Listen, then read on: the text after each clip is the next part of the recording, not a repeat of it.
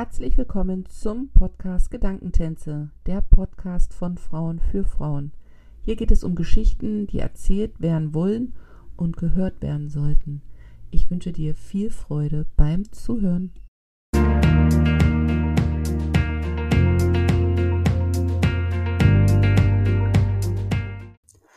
Herzlich willkommen zum Podcast Gedankentänze. Mein heutiger Gast ist Jasmina und Jasmina lebt in meinem Herzensland, nämlich in Australien. Ich telefoniere direkt nach Melbourne.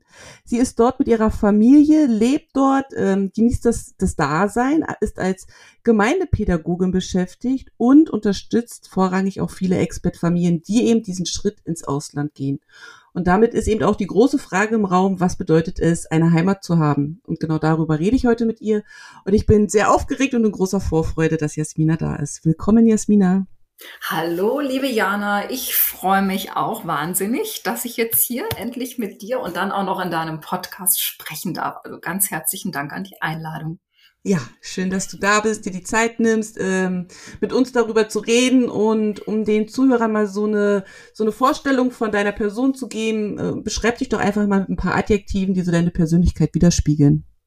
Ja, also ähm, ich habe muss ich dir oder euch jetzt mal direkt ja. so verraten. Ich bin ja sonst eigentlich wirklich nicht so der organisierteste Mensch, aber ich habe deinen Podcast ja hier schon ein bisschen gehört ja. und ähm, habe gedacht, so Mensch, so spontan kann ich gar nicht sein und habe mir fünf aufgeschrieben und die, ähm, ja, die beschreiben mich, würde ich sagen, so am besten.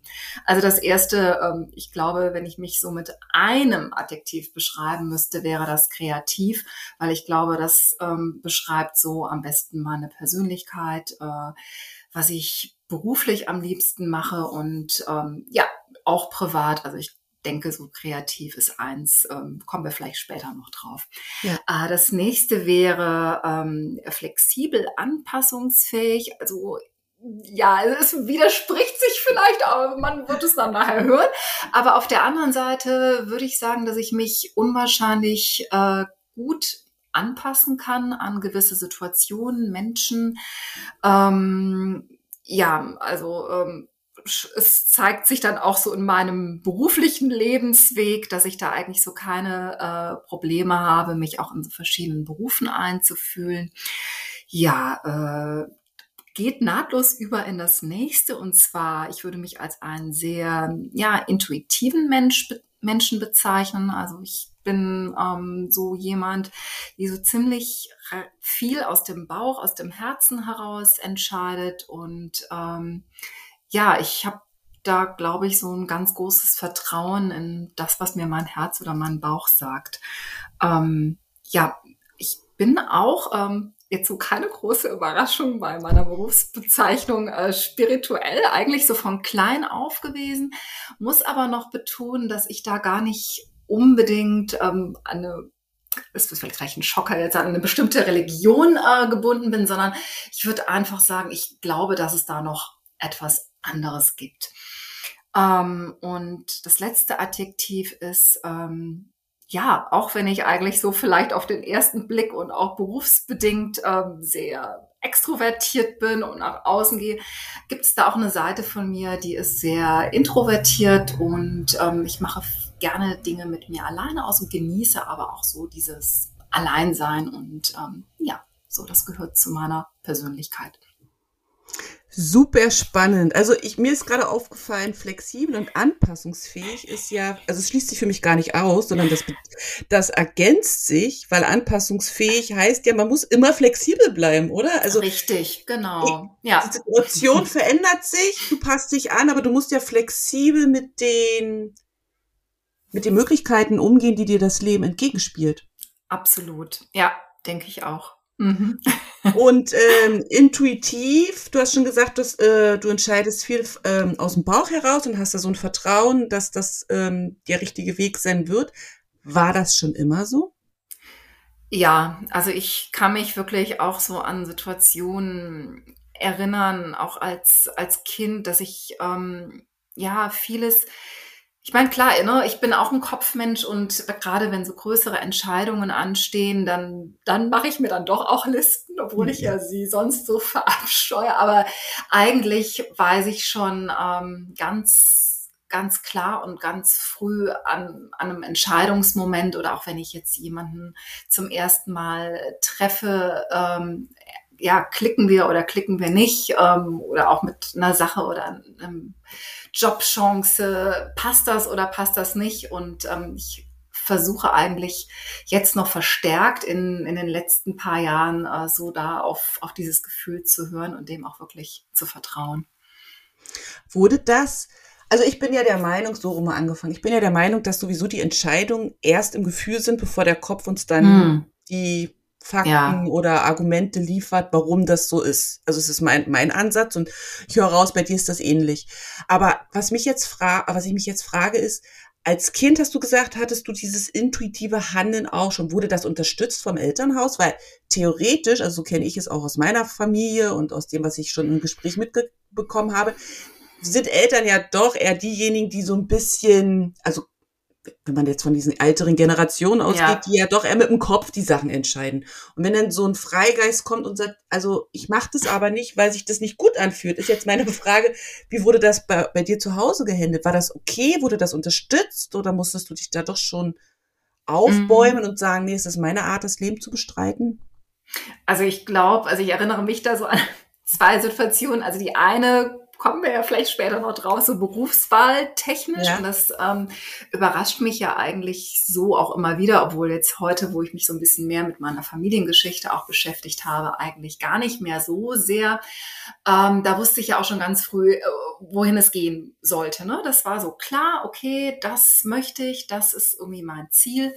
Und das habe ich dann wirklich auch, ähm, ich sag mal, einem Alter von vielleicht fünf Jahren verfolgt und wurde da auch unterstützt. Also das wurde auch nicht in Frage gestellt. Also da wurde ich ähm, ja auch selbst mit den kleinen, bescheidenen Mitteln, die uns da so zur Verfügung standen, ähm, ja, wurde ich auf dem Weg, glaube ich, ganz gut begleitet. Auf, in anderen Situationen, ähm, zum Beispiel jetzt so zwischenmenschlicher Art, äh, mhm. weiß ich, kann ich mich erinnern, gab es so eine Situation, ähm, wo, ähm, also meine Mutter hatte kein Auto, kein Führerschein, war ja alleinerziehend und wir waren dann irgendwann mal auf einen Kindergeburtstag eingeladen und da hielt dann irgendwie der Vater von einem der Kinder an der Straße und wollte uns dann irgendwie einen Lift, wie man so schön auf Englisch sagt, also wollte uns einfach mit dem Auto mitnehmen nach Hause und ich bin da nicht in das Auto eingestiegen, also einfach weil weil ich nicht leiden konnte, weil er mir unheimlich erschien. Und das war natürlich dann schon, ne, das wäre für meine Mutter ja viel einfacher gewesen, mit mir jetzt in dieses Auto zu steigen. Ja.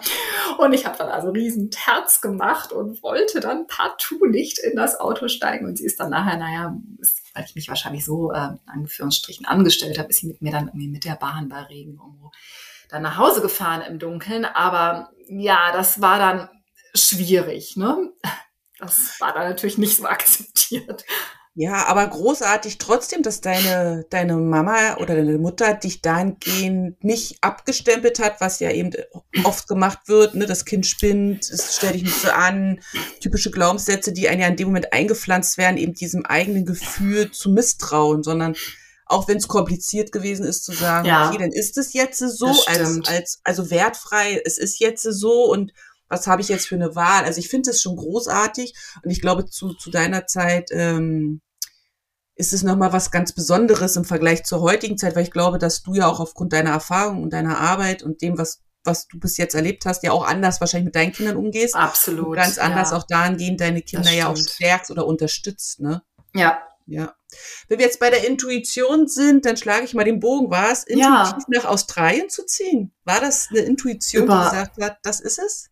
Überhaupt nicht. Also das hätte ich ja wirklich im Leben so nicht erwartet. Also wenn du mir das irgendwie vielleicht so vor ja 30 Jahren, ich bin ja jetzt schon so alt, äh, gesagt hättest, hätte ich gesagt, Jana, sorry, du spinnst. Also das hätte ich mir selber auch nie ausgesucht. Äh, ich hätte niemals gedacht, dass ich äh, hier in Australien lande, das, also ich muss gestehen, ganz ehrlich, als mein äh, damals noch Freund, jetzt Mann mit der Idee kam, äh, musste ich mir erstmal einen Atlas nehmen und schauen, wo Australien überhaupt liegt. Also das war überhaupt gar nicht so auf ähm, ja, meinem Radar. Und ich glaube, ich gehöre ja auch zu einer Generation, also ich habe 1994 ähm, Abi gemacht, das war auch überhaupt nicht so ein Ding, ne, dass man nach ja. der Schule dann irgendwie Work and Travel in Australien, also das ne, hat man noch nicht gemacht. Also vielleicht USA, ja, okay, mhm. aber Australien irgendwie noch nicht. Also von daher, nee, hat mich ehrlich gesagt eher überrascht. So.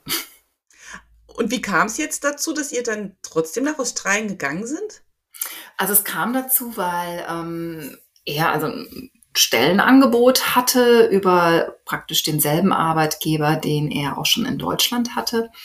Und ähm, das wäre so, oder das war von Anfang an klar, es war also kein Expert-Vertrag, sondern mhm. es war ein lokaler Vertrag. Und das Angebot äh, hatten wir aber schon mal in ähnlicher Art, ich glaube, ein Jahr vorher, wir waren auch noch gar nicht so lange zusammen, also ich glaube so drei Jahre. Und dann gab es so ein paar Visa. Schwierigkeiten, dass das für uns dann nicht in Frage kam. Ja, wir waren noch nicht verheiratet, wir waren noch nicht lang genug zusammen und ähm, das wurde dann nicht akzeptiert und dann kam es nochmal und ähm, er hatte mich dann gefragt und ja, irgendwie so, ja, da auch wieder so aus dem Bauch heraus, natürlich rückblickend, ähm, würde ich sagen, mit all dem, was dann nachher auch so dranhing und auch so kam, ganz schön naiv. In welcher Form? Mir. Ja, in welcher Form? Äh, also weil erstens mal, ich, wie gesagt, ich war noch nie hier, ich war noch mhm. nie in Melbourne und ähm, mhm. ich konnte mir auch gar nicht vorstellen, ja, was das mit mir macht, was das mit meinem Leben macht, mhm. ähm, was das mit einer Beziehung natürlich auch macht, wenn man so weit weg ist von all dem, was man kennt und man eben nicht einfach mal so ganz spontan sagen kann, ey, ich steige jetzt mal hier mhm. fürs Wochenende ins nächste Flugzeug und bin dann mal wieder zu Hause. Mhm. Ja. Aber glaubst du nicht auch, dass so ein bisschen Naivität manchmal hilfreich ist, wenn man, wenn man, wenn man nicht so naiv wäre, manche Dinge nicht tun würde? Also, ja. Also wenn ich jetzt ja. auch so an China denke, hm. ich fand schon Aus, Auswandern irgendwie immer mal ganz reizvoll. Als mein Mann dann mit China kam vor sechs Jahren, habe ich gedacht, ach, echt? Also ja. ich hätte gern auch irgendwie, ne? ich muss mir auch einen Atlas nehmen, mal gucken, wie groß ist das Land. Und ähm, da war der natürlich die Vorfreude auf das Abenteuer und auch Naivität. Und die hat mich, glaube ich, also wenn ich jetzt von mir ausgehe, so ein bisschen auch geschützt, einfach hm. diesen Schritt so zu machen, weil man sich nicht ganz so klar war, was hängt da eigentlich so mit dran. Ne? Weil wenn man sich so ganz klar darüber gewesen wäre, weiß ich nicht, ob ich eine Endkonsequenz genau. gemacht hätte. Weißt du, wie ich meine? Ja. Also ja, ja, total. kann das ja auch so ein, so ein Schutz sein, so ein bisschen naiv. Absolut. Also ich hätte es, ich sag's dir ganz ehrlich, ich hätte es, wenn, wie gesagt, wenn ich das so im Detail gewusst hätte, was da in den kommenden jetzt bald 17 Jahren auf wow. mich äh, ne, gewartet mhm. hätte, äh, hätte ich das niemals gemacht. Wahnsinn, ne? ja, ja. Und jetzt bist du ja in, in, in Australien, in Melbourne und arbeitest da als Gemeindepädagogin. Ist das ein Job, den du schon in Deutschland gemacht hast? Nein. Und den du dann mitnehmen konntest? Oder war das eben eine dieser Schwierigkeiten, von denen du gerade gesprochen hast, dass du dich eben dort eben nochmal komplett neu aufstellen musstest? Nein, also das, also das kann ich wirklich äh, so ganz offen und frei sagen. Und das finde ich eigentlich total schön. Und da passt auch wieder so dieses... Ähm, intuitive. Also das war für mich eigentlich so eine ja mentale Hürde, die ich mir gemacht habe und auch gesagt habe, Mensch, was was wird da auf mich warten? Und mhm. ich habe ja in Deutschland zehn Jahre lang als Schauspielerin gearbeitet und ja, natürlich war da jetzt ja hier erstmal so die Sprachbarriere, aber irgendwo hatte ich dann auch so ein bisschen den ähm, ja, den Drang in mir auch irgendwie was Neues auszuprobieren, was Neues zu machen. Und es hat sich wirklich alles so ergeben über die Jahre. Mhm. Und das äh, finde ich wirklich, wenn ich jetzt so zurückblicke, denke ich, ja, es, es sollte wirklich alles genauso sein.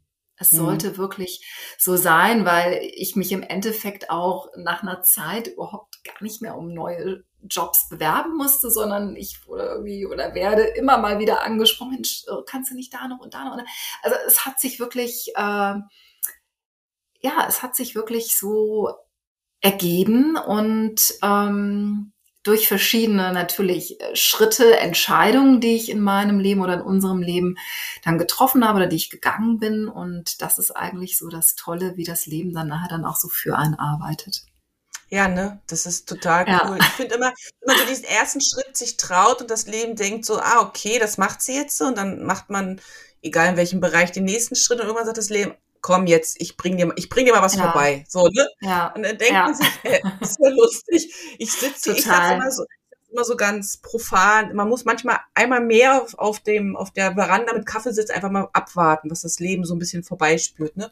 Oft ja. ist man ja auch so in diesem Aktivismus drinne, was ich zum Beispiel, da kommen wir ja später vielleicht nochmal drauf, so als typisch deutsche Eigenschaft aussehen würde, dieses machen, machen, machen und nicht einfach mal einen Schritt zurück und gucken, was genau. ist eigentlich da, ne? Ja.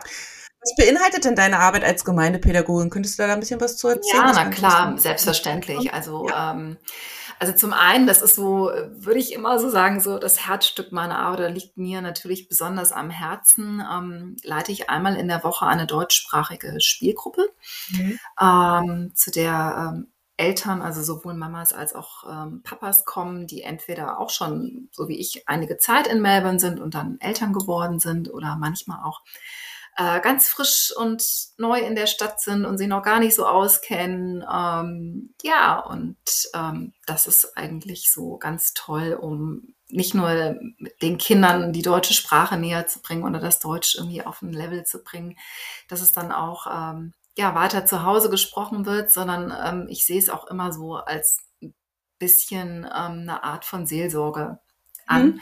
weil äh, ja natürlich auch immer wieder Themen aufkommen, mit denen ich ja auch schon zu tun hatte und ähm, ja, ich freue mich, wenn ich dann auch so ein bisschen so meine eigenen Erfahrungen weitergeben kann, aber ich finde selber auch den, den Austausch ganz toll und lerne natürlich auch immer dazu.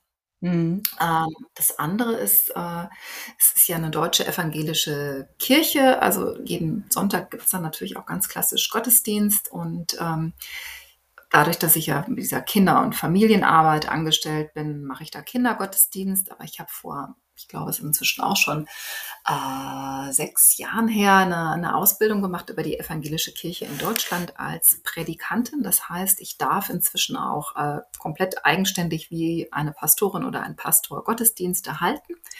Und ähm, ja, und ganz neu auch Kinder taufen, was natürlich eine ganz tolle, ja, ganz tolle, wunderbare Sache ist. Wow, das klingt richtig ja. gut. Also das macht mir sehr viel Spaß. Und das ist alles in Deutsch, wenn du das dann machst? Also das heißt, das ist alles, das ist alles in Deutschland natürlich, ja klar, ne? Also ich meine, es gibt hier auch ganz viele Familien, ähm, die zweisprachig sind, also mit einem australisch, äh, australischen Partner, Partnerin oder mhm. teilweise auch nochmal ganz anderem Kulturkreis. Also macht die Gottesdienste dann auch auf Englisch oder ja, oder wirklich so bilingual. Aber die ist es schon auch wichtig, dieses Deutsch einfach auch in der Arbeit zu haben. Spricht ihr zu Hause eigentlich auch Deutsch zu Hause mit deiner ja. Familie? Ja, also wir sprechen, also ähm, mein Mann und ich, wir sprechen komplett Deutsch. Ähm, die Kinder sind jetzt in der Phase, wo die sich ein bisschen äh, weigern seit ein, okay.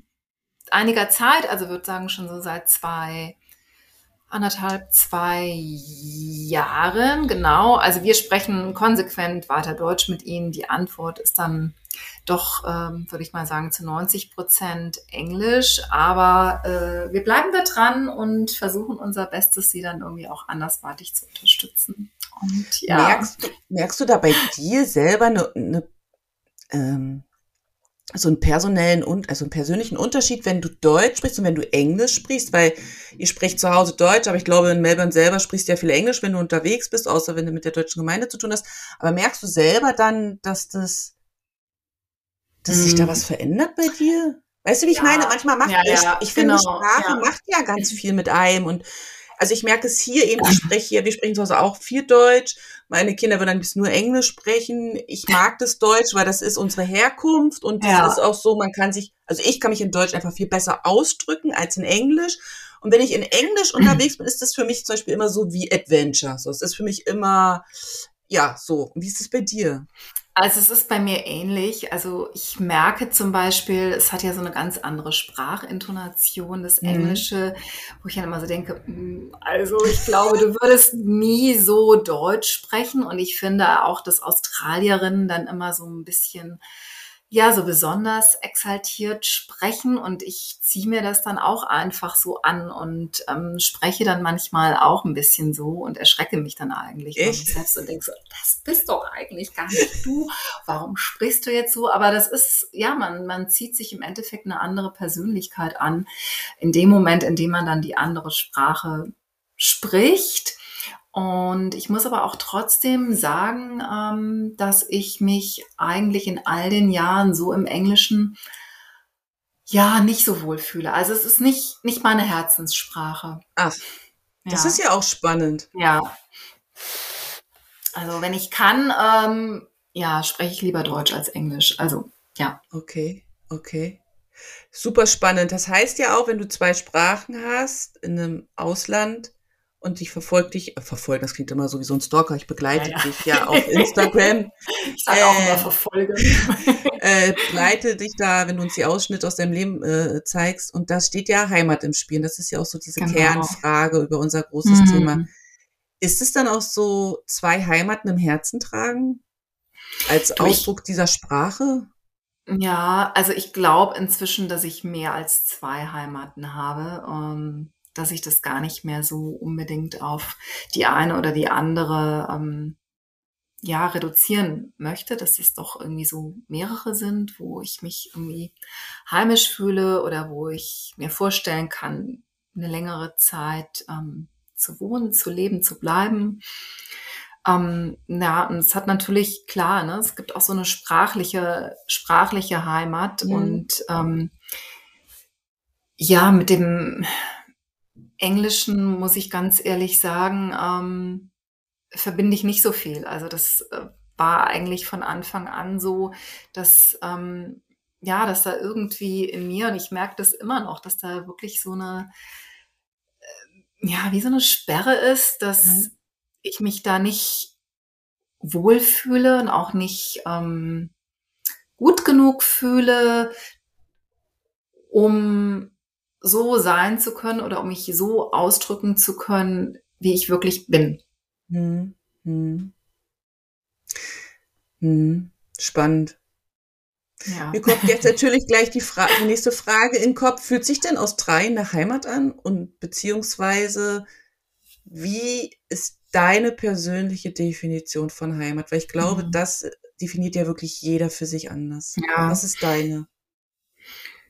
Also Australien ist ja, du weißt es, du warst ja auch schon, schon öfters hier. Also für mich, ich kann es jetzt nicht auf ganz Australien beziehen. Also ich mhm. würde sagen, Melbourne als Stadt fühlt sich für mich schon wie ein Stück Heimat an. Das auf jeden Fall. Also ich kann mich mit der Stadt identifizieren, so mit der Stimmung, mhm. mit dem Lifestyle, sagt man ja so schön, ähm, wie, die, wie die Menschen sich hier verhalten und geben und ähm, was sie gerne tun. Da würde ich schon sagen, ja, da das bin ich. Also das, das gehört auch zu mir und ähm, ich bin dieser Stadt und diesem Leben und all dem, was sie ausmacht, dankbar, weil auch ich äh, unwahrscheinlich in den letzten Jahren mit all diesen anderen Entwicklungen wachsen konnte. So deswegen, das gehört zu mir. Ähm, ja, und Heimat an sich, ähm, ich glaube, ja, ich finde es wirklich ganz, ganz schwer inzwischen zu sagen, was das äh, für mich ausmacht. Also ich, ja, ne, es gibt ja diese eine Fraktion, für die ist Heimat und zu der habe ich bis jetzt eigentlich auch mal gehört, ein, ein hm. spezieller Ort. Die anderen mhm. sagen, das ist ein Gefühl.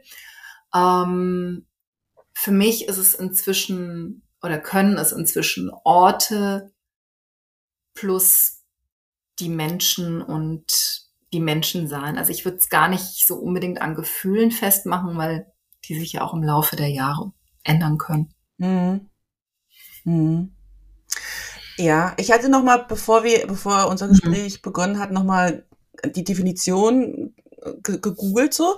Und ja. da steht so in so einer klassischen Definition ist eben ein Ort oder eine Landschaft, wo man ja geboren, Kindheitserinnerungen ja, so hat. Ja. Und ich selber für mich habe ja so einen Ort nicht, ähm, weil meine Eltern einfach mehrfach umgezogen sind, nachdem ich ausgezogen bin.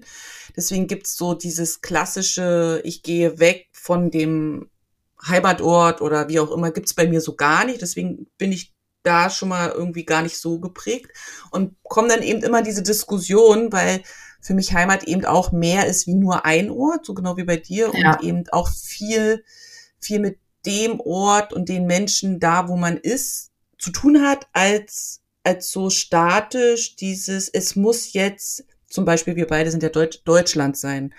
Mhm, ähm, ja. das, das höre ich eben auch oft hier. Ich weiß nicht, wie es bei dir in der Gemeinde auch, sondern wie es dir auch damit geht. Also ich höre auch oft so dieses, wann kommt ihr wieder nach Hause? Mhm, also wir werden auch oft, ja. wann kommt ihr wieder ja. nach Hause? Oder vermisst du deine Heimat nicht oder so. Und da, da, da, da schnürt mir immer so den, den Hals so zu. Ich meine, ich habe mich damit auch erst beschäftigt, nachdem wir nach China gezogen sind, weil ich mal sage, zu Hause ist erstmal hier, wo mein Sofa steht. Das ist immer so ganz klassisch meine ja. Antwort. Und, ähm, und Tsuchu ist auch Stück Heimat geworden, weil wir einfach viel hier gesehen und erlebt haben und uns wohlfühlen und uns eben hier auch ein Stück von dem Ort ja mitnehmen. Ne? Ja. Und ich glaube, dass, ähm, dass das schon auch schwierig sein kann. Gerade Australien ist ja noch mal viel weiter weg, ist ja noch mal doppelt so weit wie bei uns. Ähm, wie ist das bei euch in der Gemeinde jetzt, wenn du sagst, du arbeitest mit Kindern zusammen? Mhm. Wie ist es für die, die dann vielleicht bei dir im Deutschunterricht oder in der Deutschstunde sind, so rum, und dann gehen die auch wieder raus? Fühlen die sich dann auch so zwischen zwei Heimaten? Ja. Oder wie ist das da das Thema? Also das ist natürlich ein Thema, was, glaube ich, wirklich generationenübergreifend ist. Und ähm, ich würde das jetzt gar nicht so ähm, an den Kindern gerade festmachen wollen, sondern einfach an den Älteren. Das finde ich immer ja sehr beeindruckend, ähm, manchmal ähm, auch auch sehr berührend, weil wir haben natürlich auch ganz viele Leute, die jetzt seit ähm, ja 60, äh, 40, 50 Jahren schon hier sind und ähm, je älter sie werden, umso stärker werden dann wieder diese Erinnerungen an, naja, an die Heimat oder den Heimatort, an dem sie halt ähm, geboren sind. Und äh, die Sehnsucht natürlich danach, vielleicht auch so ein bisschen die verklärte Sehnsucht, äh, ja, äh, wo sie dann irgendwie dann schreiben, ähm, ja, teilweise ja auch wirklich ja, schreiben, habe ich jetzt gerade gesagt, war eigentlich ein Versprecher, aber es gibt wirklich einige, die dann, ähm, ja, das dann so äh, irgendwelche Gedichte über die alte Heimat äh, schreiben sogar oder ähm, naja, uns dann oder erzählen viel darüber, sprechen und ähm, du merkst, dass das eigentlich nie weggeht. Also das ist irgendwie bei ganz wenigen, also ich kenne wirklich nur ganz, ganz wenige, die so sagen, so ja, ich habe jetzt komplett mit Deutschland abgeschlossen. Ne? Ich bin jetzt hier seit 60 Jahren, äh, Australien ist, ist meine Heimat. Ähm, ja, und bei den Kindern, ja klar, also wenn du jetzt meine Kinder fragen würdest, für die ist schon Melbourne oder Australien Heimat und die äh, identifizieren sich auch als Australier. Ganz, ganz klar. Glaubst du mhm. im Alter, weil du von den älteren äh, ja. Menschen gesprochen hast, glaubst du, dass das mit diesem Lebenskreis zusammenhängt? Das glaube ich ja manchmal, dass wenn man älter wird, so dieser Lebenskreis sich schließt und man zurück an den Anfang geht, also an diesen Ur, also ja. da man geboren ist. Glaubst du, dass das ja. damit zusammenhängt? Dass dann die Sehnsucht wieder so stark wird nach, nach dem, was man am Anfang hatte? Ja, das kann ich mir total gut vorstellen. Ja, absolut. Mhm. Aber glaubst du, ja? Ja, weil es sind ja meistens dann auch wirklich so ganz, ganz frühe Erinnerungen, die hochkommen, sondern gar nicht jetzt so aus ihrer Jugendzeit, sondern wirklich, ne? Also wenn sie dann irgendwie der ein oder andere da berichtet, wie sie dann irgendwie in Dresden im Luftschutzbunker gesessen haben, ne? Solche Geschichten, das sind dann die, die wir dann ähm, hören und ähm, viele sind ja auch, ich meine, das waren natürlich auch früher andere Zeiten, die sind dann mit den großen Schiffen hierher gekommen und ähm, sind dann auch gar nicht so oft wieder zurückgekehrt oder zumindest jetzt, wenn wir jetzt hier ähm, dann uns nochmal Deutschland anschauen, also eben, ne, die kennen halt wirklich nur noch, oder aus ihren Erzählungen und Erinnerungen, die kennen gar nicht das wiedervereinigte Deutschland. Ähm, und äh, das macht natürlich schon einen großen Unterschied. Ja, auf jeden Fall, auf jeden Fall. Du warst letzten Sommer in Deutschland, ein bisschen mhm. länger als geplant und bist dann wieder nach Melbourne zurück. Lass uns mal kurz da nochmal reingehen, genau. das finde ich super ja. interessant und spannend. Also zum einen, weil ich das online eben mit beobachten konnte, deine Reise. Zum zweiten, weil ich das Gefühl habe, dass das etwas ist, womit man sich viel mehr beschäftigen sollte, wenn man ins Ausland geht, von dem, mhm. was du da erlebt ja. hast. Also es war ja eigentlich so ein bisschen kürzer als geplant. Es sollte ja eigentlich für immer sein. Ne? Äh, ja, also ähm, ich glaube, ich stand so vor der Entscheidung oder der Frage und das wirklich nun auch schon seit, seit vielen Jahren und ähm, ich kann dir wirklich hier so aus der Erfahrung mit gerade den, den deutschen Mamas erzählen, mit denen ich da so jede Woche Kontakt habe, dass ähm, mindestens eine einmal in der Woche sagt so, ah, ja, weißt du, ich möchte ja eigentlich gerne wieder zurück oder wenigstens mal so für ein, zwei Jahre oder ne, jetzt, wo die Kinder dann, das eine Kind in die Schule kommt und so und genau so war es bei mir eigentlich auch. Also ich, ne, ich bin ja mit dem Mindset hierher gekommen nach Australien damals. Ähm, es sollte eigentlich nur für zwei Jahre sein. Und ja, und dann kam dann halt immer mehr und immer mehr Jahre dann so hinzu, ne? Und dann das eine Kind, das andere Kind und so weiter und so fort.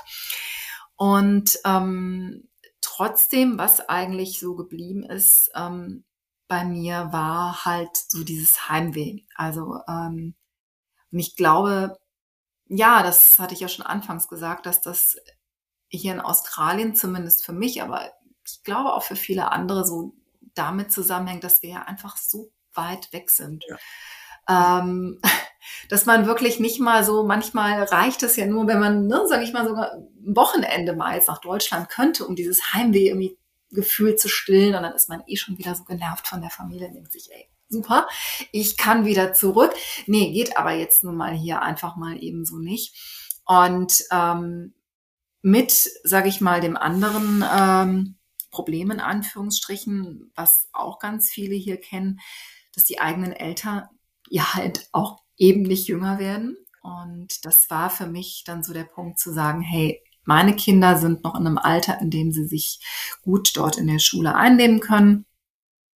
Und ähm, ich möchte es nochmal wieder in Deutschland versuchen und ja, meine Sehnsucht so ein bisschen zu stillen. Und ich habe ähm, in Deutschland eine ähm, Stelle auch ähm, bei einer evangelischen Kirche relativ ja, easy peasy bekommen. Also so, das ist also gar kein Problem gewesen und hatte dann auch eine Wohnung. Und der Plan war aber schon von Anfang an, dass ich erstmal alleine gehe, also ohne Mann, ohne Kinder, einfach ähm, weil wir gesagt haben, hey, ähm, ne, das ist ein Riesenschritt. Und wenn man jetzt so alle Zelte hier abbricht äh, und dann klappt es nicht, ähm, ja, das Risiko ist zu groß. Äh, wir machen das erstmal so, ich gehe erstmal vor, dann kommen die Kinder und wenn wir uns dann alle wohlfühlen, würde, würde mein Mann dann gegebenenfalls auch nachkommen. Und okay. ähm, ja, also ich meine, ich bin angekommen und ich habe ehrlich gesagt schon so in den ersten paar Wochen gemerkt, äh, ich wusste aber auch, dass das ganz normal ist, dass dieser Reverse Cultural Shock, der war total massiv. Also ich konnte nicht irgendwie durch den Saturn gehen und ein englisches Lied äh, lief da irgendwie ohne zu weinen, weil ich irgendwie, ja, weil ich einfach dann doch die Sprache ne, so vermisst habe in dem Moment und alles, was da so an Erinnerungen hochkam. Und ähm, dann habe ich aber immer gedacht, so, nee, ach komm, das ist na, das ist normal und das, das wird auch besser und ähm, habe natürlich ja auch immer noch Freunde da und, und Familie, ähm, aber es wurde nicht besser. Und ähm, ja, also es ist dann letztendlich auch so gewesen, dass der Job, den ich dort hatte, auch nicht so äh, für mich sich ja erfüllte oder das hergab, was ich mir so vorstellte. Und ähm, ja, also ich glaube, so die größte Erkenntnis ähm, war einfach zum einen, dass ich mich einfach als Mensch in diesen 17 Jahren ja so extrem verändert habe, dass ich einfach nicht mehr, zumindest in meiner Heimat, also in den Heimatort passe, aus dem ich nun komme, also ähm, Stadtteil von Köln, also dass ich mich damit, nicht mehr identifizieren kann, also dass ich mich da so nicht sehe, aber auch umgekehrt, dass ich all das, naja, das ist natürlich auch genau das, was wir, ich sag mal so, ähm, wenn wir in ein anderes Land gehen, viele von uns das auch erstmal machen, ne? dass man dann auch erstmal wieder alles schlecht macht und alles vergleicht und das und so. Das ist also ein ganz normaler Prozess. Also ich bin mir dessen schon bewusst gewesen, aber wenn es natürlich die eigene Heimat, also der eigene Heimatort, dann sieht man Dinge nochmal anders. Also wäre ich jetzt zum Beispiel nach München gegangen, obwohl ich München eigentlich auch ganz gut kenne, dann wären mir jetzt vielleicht all die Dinge, die ich jetzt in München nicht mag, nicht so aufgefallen, wie jetzt zum Beispiel in Köln, dass ich wirklich so Anführungsstrichen wie meine Westentasche kenne. Und man denkt so, oh Mensch, da hat sich jetzt aber auch wirklich seit 17 Jahren nichts verändert. Und ne, warum äh, packt da jetzt nicht mal jemand an? Und hier könnte man ein bisschen anstreichen und so, also so halt, ne? Ähm, ja, also ich kann dir so sagen, also für mich war das, waren die größten Aspekte ähm, ja, das ganz normale Leben, der ganz normale Alltag, der einfach nicht mehr so zu mir als Person passt, passte. Dann natürlich die Menschen, der, der Mindset. Man spricht ja immer so von den schlecht gelaunten, ähm, miesepetrigen Deutschen, die sich über so alles beschweren. Das on top. Und dann, das war eigentlich so der schwerwiegendste Grund und vielleicht letztendlich dann auch so für mich der Punkt, wo ich sagte, okay, ja, das ist es so, dass ich mich auch von meiner Familie ähm, ja gar nicht mehr angenommen gefühlt habe. Also, dass ich mich auch so von meiner eigenen Familie entfernt habe und meine Familie sich auch von mir, ähm, dass ich einfach nicht wusste, ob ja, ob das nicht vielleicht besser ist, wenn wir wirklich in verschiedenen Ländern leben. Ja. Ich fühle das alles, was du sagst. Ja. Ich fühle das alles. Und es ist so, also bei mir kommt, das ist so ein bisschen traurig. Also es ist mhm. bei mir so, weil man ja weggeht, nicht um irgendwem weh zu tun oder um was zu nee. beweisen, sondern weil man für sich ja entschieden hat, sein Leben auf eine bestimmte Art und Weise zu gestalten. Und dann kommt man wieder zurück und man merkt aber, dass da ganz unterschiedliche Entwicklungsschritte getan worden sind, beim einen mehr, beim anderen weniger. Und man passt dann einfach nicht mehr da rein. Ne? Ja. Und ich glaube, diese Erkenntnis, also für mich ist das so eine traurige Erkenntnis, weil ich immer denke, Mann, wo ist denn jetzt hier die Neugier und die Offenheit? Und ich bin doch auch interessiert ja. und so. Und ich glaube aber, dass das eben so dieser Gewinn ist, wenn man einmal woanders gewohnt hat, also außerhalb von Deutschland und dann einfach auch mit ganz anderen Dingen konfrontiert, mit einer anderen Sprache, mit, mit anderen Tagesabläufen, dass man dann vielleicht da schon ein bisschen weiter unterwegs ist. Das klingt jetzt so wertend, soll es nicht, aber man ist einfach, der Tellerrand ist so größer, finde ich. Und dann kommt man zurück und dann ist es irgendwie schwierig, da so wieder anzudocken, weil diese Andockstelle einfach nicht mehr reinpasst. Ne? Mhm. Absolut. Ja, also ich meine, man möchte ja dann auch nicht ungerecht mhm. sein. Klar, ja. es ist für die anderen auch unwahrscheinlich schwer, sich so in uns hinein zu versetzen. Das, ähm, das verstehe ich auch. Und du hast es gerade auch so schön gesagt. Oder ich merke dann natürlich auch so die, die jetzt auch mal den Schritt gegangen sind, die auch schon mal rausgegangen sind, ja. Und wenn es jetzt nur innerhalb Deutschlands, das ist ja auch bei auch nicht, äh, bei vielen auch noch nicht mal gegeben, ne? Ja. Wenn man da wenigstens von dort aus mal ne, woanders hingegangen ist, dass bei denen schon mal alleine ganz andere Akzeptanz herrscht, als bei denen, die jetzt immer noch äh, ne, so im Dorf ja. X wohnen. Ja. ja. Wie war es denn, als du dann wieder zurück nach Melbourne? Du hattest ja dann entschieden, zurückzugehen nach Melbourne. Genau. Also diesen, diesen Schritt im Prinzip abgebrochen, also das Unternehmen, ja, also Unterfangen, genau. sage ich jetzt mal. Ja, ja. Wie war es dann wieder zurückzukommen mit also diesem Erleben, diesen ich hatte, Erkenntnissen? Genau. Also ich hatte irgendwie einen wahnsinnigen Respekt vor diesem Moment und der Abschied war auch ja, ziemlich schwer. Also ich bin da dann auch wieder, so wie ich alleine nach Deutschland gereist bin, bin ich auch wieder alleine nach Australien zurück. Das hatte sich irgendwie flugtechnisch so ergeben und bin dann auch wirklich zwei Tage später jetzt wieder in meinen alten Job, also in diesen Gemeindepädagogenjob da eingestiegen und ähm, hatte so die ersten Wochen, das war also auch eine ganz extreme Erfahrung, das hatte ich auch nicht erwartet, wie so ein Boost. Ne? Also ich habe mich wirklich mhm. gefühlt, wie als ob ich so auf Droge bin. Und äh, all das, was ich so die letzten sechs Monate vermisst habe, das war ja auf einmal wieder da. Und ich war dann mental, also eine ganze Weile wirklich auf einem absoluten Hoch. Und ich habe das, all das, was mich so umgeben hat, und selbst wenn es nur die, ja, die kleinste Kleinigkeit äh, im Alltag war, die habe ich mit ganz anderen oder mit neuen Augen gesehen und die Wertschätzung war so viel höher. Ich muss aber auch dazu sagen, dass ich extrem viel gearbeitet habe. Ich habe also wirklich viel zu tun gehabt und bin jetzt aber an einem Punkt, wo alles wieder so ein bisschen so nach unten kommt, weil ich auch merke, dass ich gar nicht so diesen Prozess hatte, dem sage ich dir jetzt ganz ehrlich, in dem bin ich jetzt im Moment diese Erfahrung zu verarbeiten. Und ähm, dass das natürlich äh, ja auch Sachen sind, ne, die nicht so einfach sind, äh, ja, die einen dann auch mal in so ein richtiges Tief äh, bringen können und da wieder so eine Balance zu finden und sich ähm, ja auch wieder selbst rauszureißen und zu schauen, naja, wie geht's denn jetzt weiter so, weil irgendwas hatte ich ja auch vorher gestört und die Sachen sind ja trotzdem immer noch da. An dem mhm. Punkt bin ich jetzt. Okay. okay. Ja.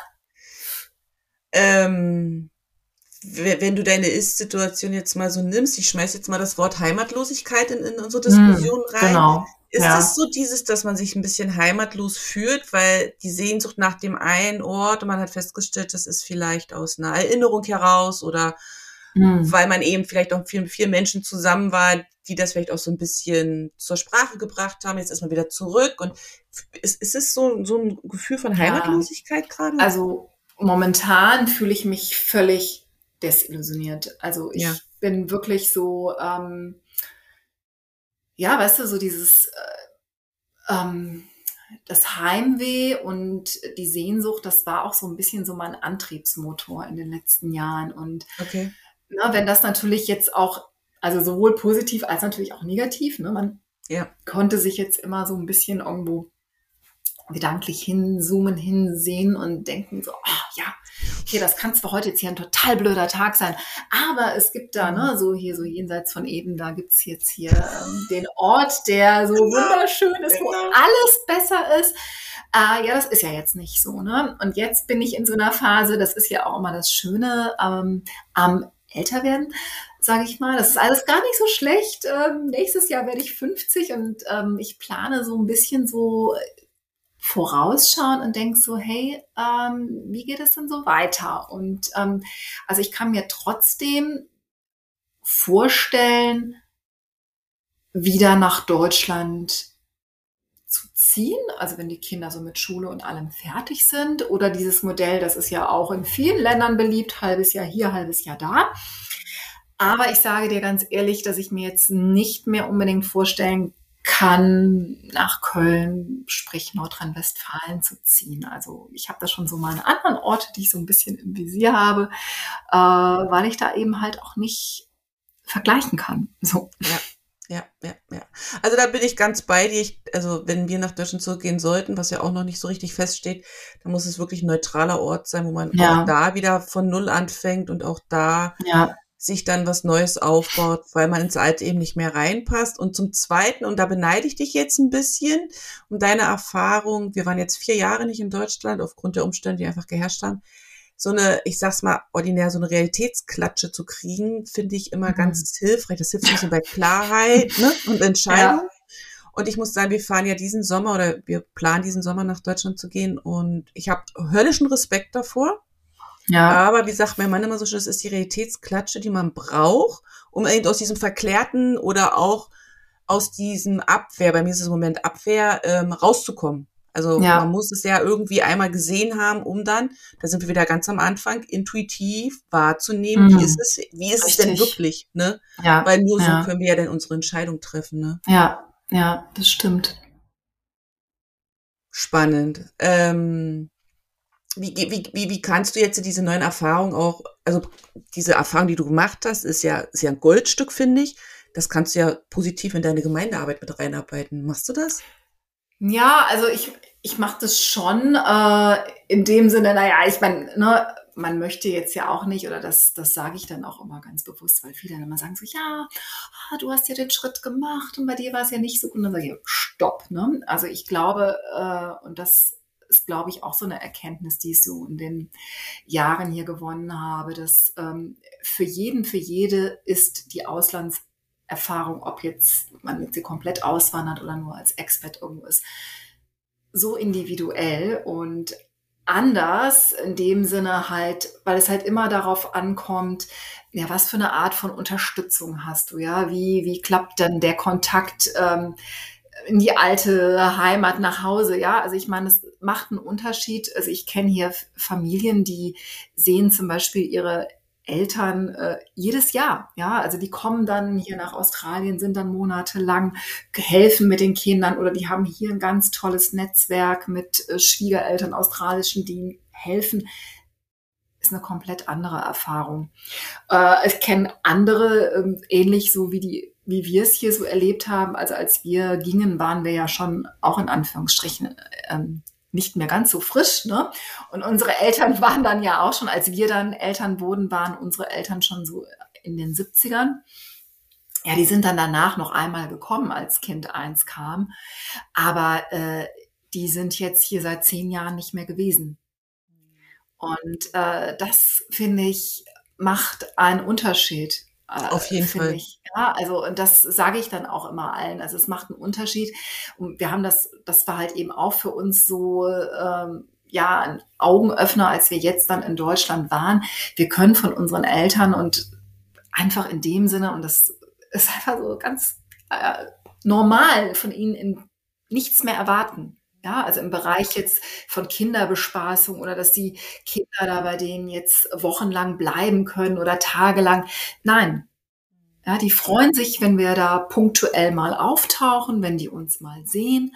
Aber das, das war's. Ne? Die sind äh, jetzt in ihren 80ern und alles, was da, äh, sag ich mal, neu ist, ist für die aufregend und einfach auch ähm, überfordernd und zu viel und anstrengend. Genau. Mhm. Ja. Also deswegen kann ich nur, ne, um das jetzt so den Bogen nochmal zu, zu schließen, sagen, ähm, probier es aus, mach es und ähm, ja, schau, was es mit dir macht und wenn es sich nicht gut anfühlt, dann, dann komm wieder zurück. Ja, also das ist keine Schande. Genau. Ähm, und das finde ich immer das, das Wichtigste auch bei der Erfahrung, auch was ich meinen, meinen Kindern so im Endeffekt, weil es kam natürlich auch ganz viel, ich kannst du deine Kinder nur alleine lassen und was für eine Rabenmutter. Wo ich so denke, so, hey, also ich gehe eigentlich so meinem ja, meinem Gefühl, meiner Intuition nach, dass ich eigentlich wieder nach Hause möchte und bewahre meine Kinder im Endeffekt vor der Erfahrung von kompletten Umzug, Schulung und Trennung von Freunden und dann vielleicht auch äh, eine Mutter zu haben, die ganz unglücklich ist. Ne? Also ich habe das ja erstmal so nur so angetestet und ähm, das kann ich eigentlich jedem oder jeder nur raten. Ja. Also mega. Mhm. Also ich finde das auch mega, dass du das so gemacht hast. Also auch zum Schutz der, der Familie in Melbourne, da nicht gleich alles abzureisen und so mit, mit so einer gewissen Brutalität zu sagen, wir machen das jetzt hier, egal was da so kommt. Ja. Ähm, sondern wirklich zu sagen, ich probiere das mal aus. Ich gehe mal vor. Wir haben sie ja früher ja. gemacht. Ist immer einer genau. vorgegangen, hat mal geguckt, ja, richtig. wie es ist, ne, und hat dann alle nachgeholt. Ja, genau. Also ja, von der Warte, das ist schon, das ist schon super gut gelaufen, finde ich. Und äh, man darf ja auch nicht vergessen, je älter die Kinder werden, es ist einfach auch anstrengend für die, sich in einem neuen Land zurechtzufinden, das, das für stimmt. die vorher wirklich nur ein Urlaubsland war oder wie bei unseren, die ja noch nie in Asien gewesen sind. Und im Nachgang denke ich mir auch, wir haben die einfach hier hingesetzt. Also unsere ja. Tochter war fünf, unser Sohn war zehn. Haben gesagt, wir machen das jetzt. Die hatten da irgendwie ja wenig Wahl. Und die haben das mhm. super gemeistert, aber es hätte natürlich auch alles anders ausgehen können. Und ja. da jetzt achtsam mit zu sein, ja, finde ich mega gut. Um jetzt nochmal den Bogen zum Anfang ja. zu schließen. Du hattest gesagt, du bist ein bisschen spirituell, also nicht ein bisschen, sondern spirituell ja. angehaucht. Ist es deine spirituelle Aufgabe, mit den ganzen Erfahrungen genau da zu sein, wo du bist? Ja, das glaube ich. Mhm. Ja, also das, ähm, ja, also ne, das mein, meinte ich ja auch eben so, dass manchmal ähm, man natürlich in dem Moment, äh, wenn man dann auch gerade so ganz down ist, äh, äh, fällt es einem ja sowieso so schwer. Man hat diesen Tunnelblick und sieht überhaupt gar nicht, was einem das Leben bis jetzt so geschenkt hat. Und dann denke ich so, hey, also, ne, egal, das meinte ich ja auch, egal, ob du jetzt an einen Gott glaubst oder an irgendein anderes höheres Wesen, ähm, was auch immer das für dich ähm, ist. Also ich, ich glaube schon ganz fest daran, dass jeder, jede von uns im Leben eine bestimmte Aufgabe hat. Und gerade wenn ich auch so meine Familiengeschichte angucke, denke ich so, ja, meine, meine Aufgabe ist wirklich ähm, anderen ähm, zu helfen, ja, ihre, ihre Heimat zu finden und damit sozusagen ihren Seelenfrieden äh, zu machen, ja. Super schön. Also, es ist ja perfekter Abschlusswort. Richtig ja. toll. Mir wird ganz warm ums Herz, weil Heimat ist ja schon auch Herzenswärme und Herzensliebe mhm. und sich da so offen so drüber auszutauschen, finde ich als sehr wichtig, auch wenn man nur in Anführungsstrichen in Deutschland ist, weil ich glaube, auch da ist das Thema wichtig, ähm, betrachtet zu werden. Für uns, die im Ausland leben, ja nochmal eine ganz andere Geschichte. Und deswegen ja. finde ich das so super schön und spannend und interessant, was du da einfach in Melbourne auf die Beine stellst und was du da machst. Und begleite ich unheimlich gerne virtuell dabei. Und ja, wünsche dir da einfach noch viele schöne Momente und bin auch gespannt, ja, danke dir. Danke. wo die Reise hingeht. Ne? Ja, ich halte dich auf dem Laufenden. Ach, ich bedanke mich, Jasmina. Gibt's noch was zu sagen zum Schluss? Möchtest du noch zum Thema oder haben wir alles gesagt? Ich glaub, haben wir alles das, besprochen? Das Schlusswort habe ich dir ja schon gerade so ganz unbewusst gegeben. Ich glaube, ich kann es eigentlich ähm, nicht mehr toppen. Sehr gut. Dann nehmen wir das genau so mit und äh, bedanken uns bei den Zuhörern, die uns gelauscht haben. Und ich bin gespannt und freue mich über Rückmeldungen, was denn unsere Zuhörer zum Thema Heimat zu sagen haben. Ich werde unten in den Shownotes Jasmina auf Instagram verlinken, dass ihr da mal vorbeischauen könnt. Und jetzt verabschiede ich mich mit sonnigen Grüßen aus Sucha.